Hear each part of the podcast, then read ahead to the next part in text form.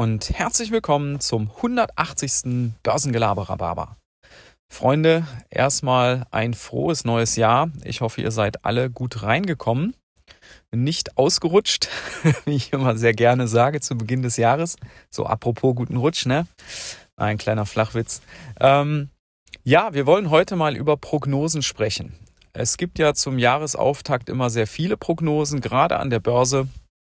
Und da geht es um die möglichen Jahresendstände in zwölf Monaten beim DAX oder beim Dow Jones oder beim S&P 500. Es gibt Prognosen für Gold, für Silber, für Bitcoin, für alles Mögliche gibt es Prognosen. Und wie ihr wisst, sind diese Prognosen alles andere als sicher. Es ist am Ende des Tages ein Stück weit Kaffeesatzleserei. Man kann sich zwar gewisse Trends irgendwo fortschreiben oder ableiten, aber am Ende des Tages ist es doch so ein Stochern in trüben Gewässern. Aber ich will euch heute mal eine Prognose sagen, die definitiv in diesem Jahr eintreten wird. Und das ist eine Prognose, die ihr wahrscheinlich auch schon von dem einen oder anderen so oder in ähnlicher Form gehört habt. Aber man vergisst es sehr schnell wieder. Und die Prognose geht folgendermaßen.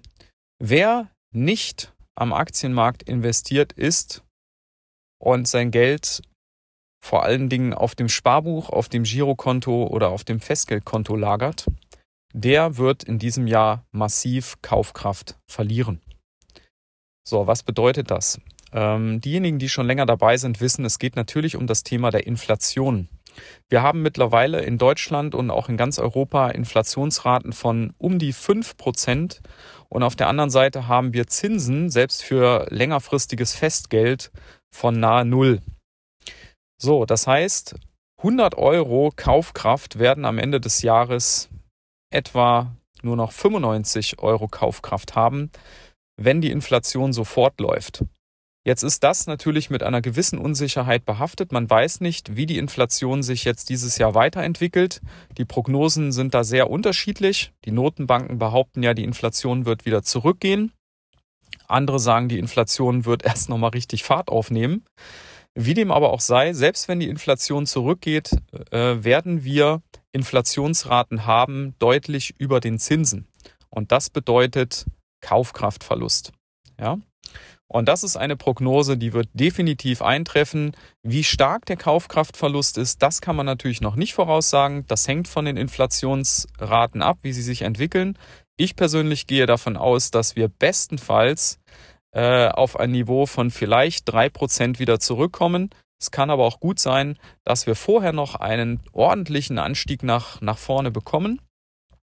Richtung 7, vielleicht sogar 8 Prozent. In den USA sind wir ja schon bei Richtung 7 Prozent. Also das ist wirklich schon massiv. Und es hängt natürlich auch davon ab, wie die Notenbanken äh, ihre Zinspolitik betreiben.